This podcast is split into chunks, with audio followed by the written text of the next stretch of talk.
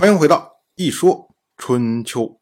鲁国第十八任国君鲁兴进入在位执政第二年，本年的春天，晋国以鲁兴不去朝见为由讨伐鲁国。我们要说啊，鲁国之前曾经派出鲁国的公孙鲁傲和晋国的国君晋欢见面，介绍通告鲁国新君继位以后的情况。所以呢，鲁国对晋国不能说不够重视，可是从晋国的角度上来说，晋国说啊，你就派出一个公孙，你就想打发我晋国，怎么可能呢？你必须国君亲来朝见，这才是诚意。所以呢，才有了这一次的讨伐。可是我们要说啊，晋国毕竟是老大，你鲁国再委屈再不爽啊，你还得听话。所以呢，鲁兴于本年的三月十九。前往晋国朝见，到了四月十三，晋国派出大夫杨楚父和鲁兴举行盟誓。我们之前啊，并不是没有讲过国君和大夫之间的盟誓。比如说，像最早的时候，郑国和陈国盟誓，当时呢，就是郑国派出他的大夫到陈国去和陈国的国君盟誓，而陈国呢，也派出他的大夫到郑国跟郑国的国君去盟誓。这种情况呢，虽然国君和大夫举行了盟誓，但是这位大夫他代表的是他的国家，代表的是他的国君，所以这种盟誓啊，它是一个平等的盟誓。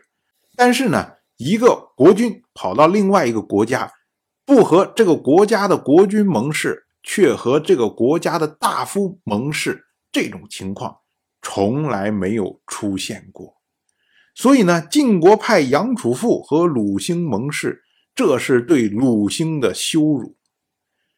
春秋特意没有记录鲁兴去晋国以及从晋国盟誓归来这些事情，就是为鲁兴避讳。同时呢，春秋记录这件事情为即晋楚父盟，就是为了厌弃这种羞辱的行为。到了本年的夏天，六月，鲁国的公孙鲁傲和宋国的国君宋王臣、陈国的国君陈硕、郑国的国君郑兰以及晋国的大夫士胡会面，并且呢，在垂龙举行盟誓，以讨论晋国和魏国的纷争。我们要说啊，这个垂龙之盟啊，它是一个国君级别的盟会。鲁国是因为鲁兴还在晋国朝见，没有回国，所以呢，以鲁傲来全权代表。而晋国派出的这位士胡，则是士伟的儿子。想当年，晋国的先君晋轨珠要解决群公子之乱，就是士伟帮他出的主意。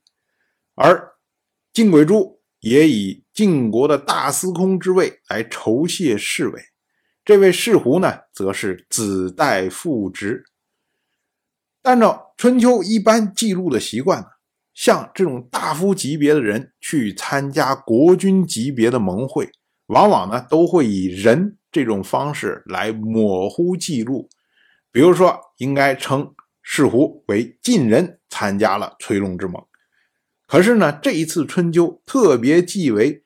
晋士胡参加了垂龙之盟，这是因为啊，春秋认为士胡可以堪此大任。可是呢，如果我们联想到之前晋国曾经派杨楚父和鲁兴盟誓这么一件事情，我们就发现晋国的大夫现在他的地位已经慢慢和其他国家的国君。等同了，这是大夫强权的一个标志。当然，在垂龙之盟上还发生了另外一件事情，就是陈国的国君陈硕为魏国向晋国求和。因为之前魏国攻打晋国之前，曾经争取过陈硕的意见，陈硕曾经承诺说：“哎，你们去打，不管输还是赢，我都替你们和晋国谈判。”而这次呢，陈硕哎就践行了自己的诺言，他还逮捕了魏国的大夫孔达，以作为和解的诚意。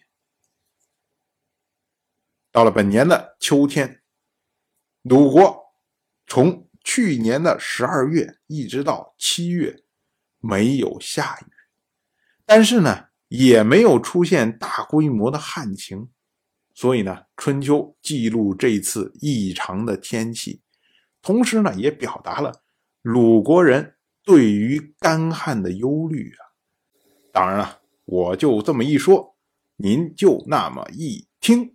感谢您的耐心陪伴。